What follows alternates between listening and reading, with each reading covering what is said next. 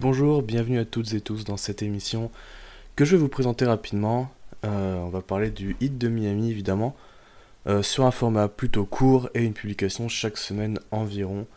Euh, voilà, on va parler euh, de- des, matchs, euh, on va analyser ce qui se passe à Miami, d'éventuels transferts, tout ça, tout ça. Alors évidemment, je vais pas sortir une émission par semaine pendant la free agency, étant donné qu'elle devrait être assez calme, encore une fois, un peu comme la saison dernière. Mais pendant la saison, on aura un bon rythme. Voilà, sans plus attendre, on va démarrer le premier épisode avec la draft, évidemment, qui a eu lieu la semaine dernière, où l'on a piqué en 13 et 32. Je vais parler des, qualités, des défauts et des choses à, améliorer de nos deux pics, puis je donnerai euh, mon petit avis perso euh, grâce au scouting reports que j'ai pu lire, ce que j'attends d'eux la saison prochaine, etc. etc. Euh, du coup, en 13 e position, on a drafté Taylor Hero, qui est un shooting guard, un arrière, donc 1m98, qui nous sort de Kentucky, très grosse université bien sûr. Donc son point fort principal, c'est son tir extérieur, forcément. Euh, il tirait à 36%, si je dis pas de bêtises, à Kentucky, et euh, 94% en lancer franc, euh, ce qui est très très bon.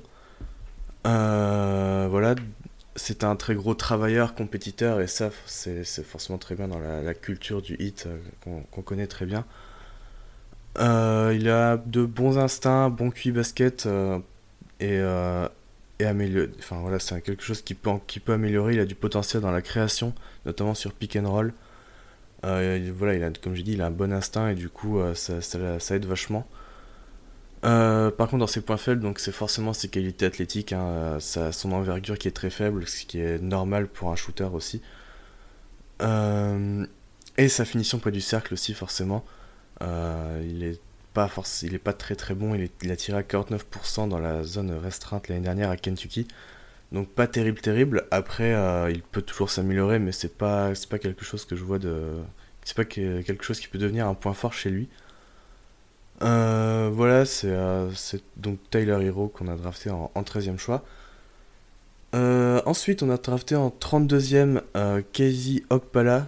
C'est pas nous qui l'avons drafté, c'est, euh, si je dis pas de bêtises, Phoenix qui a trade ensuite à Indiana. Et puis qu'on a récupéré euh, contre trois futurs second tours. Donc euh, il doit y avoir des protec- protections, des swaps, tout ça, mais je crois que c'est pas encore, on n'a pas encore les détails. Casey Okpala, lui, qui nous sort de Stanford University, c'est un poste 3-4, 2m07, une envergure de 2m18, donc voilà, donc forcément son point fort c'est ses qualités athlétiques. Il est pas forcément explosif, mais il est très long, très longiligne. Euh, il finit très bien près du cercle, il a un, excellent toucher.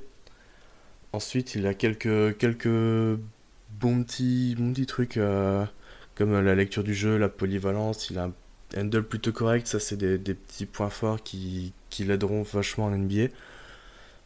Euh, pour le potentiel, il a, un tir extérieur en progression, en nette progression, ça c'est très bien, il avait bien progressé à, Stanford, pardon. Euh, sa mécanique est propre, donc euh, on peut s'attendre à ce qu'il devienne un tireur euh, extérieur correct, un peu comme, comme Winslow l'est devenu au fil des années. Et il a éventuellement le potentiel pour défendre les postes 1 à 4. S'il prend un peu de poids, il est encore un peu, léger, je crois qu'il a 95-96 kg. Donc voilà. Voilà pour nos deux pics de draft. Euh, mon avis là-dessus, c'est que bon, pour Tyler Hero, forcément, sur le coup, j'étais un peu, déçu. Euh, Sekou Doumbouya était dispo, euh, Romeo Langford, euh, beaucoup de, jeunes avec peut-être un peu plus de potentiel, un peu plus de talent. C'est vrai que Taylor Hero est un peu unidimensionnel.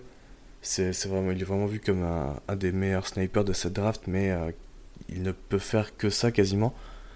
Mais au final, voilà, Pat Riley a choisi le fit, ce qui n'est pas plus mal parce qu'on avait besoin de shooters, on avait, enfin, on avait vraiment besoin de ça.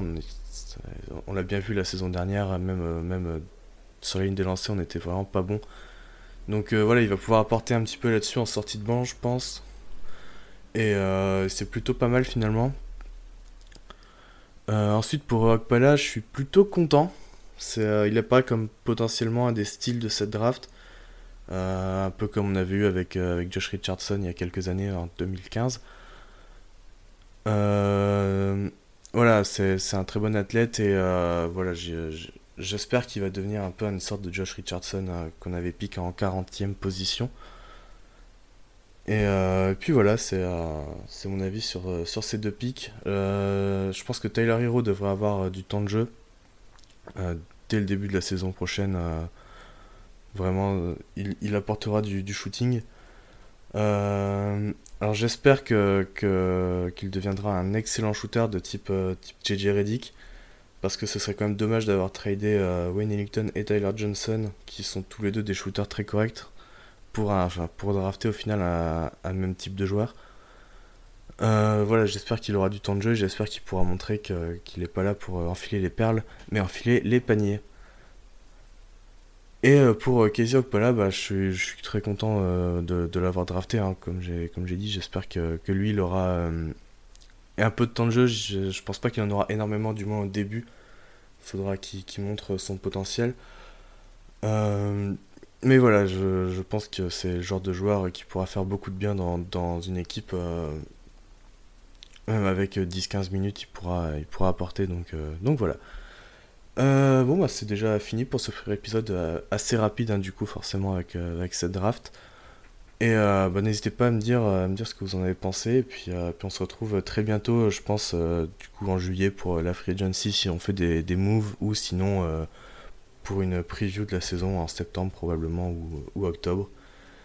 Et voilà, bah, je vous dis à très bientôt. Salut, à la prochaine.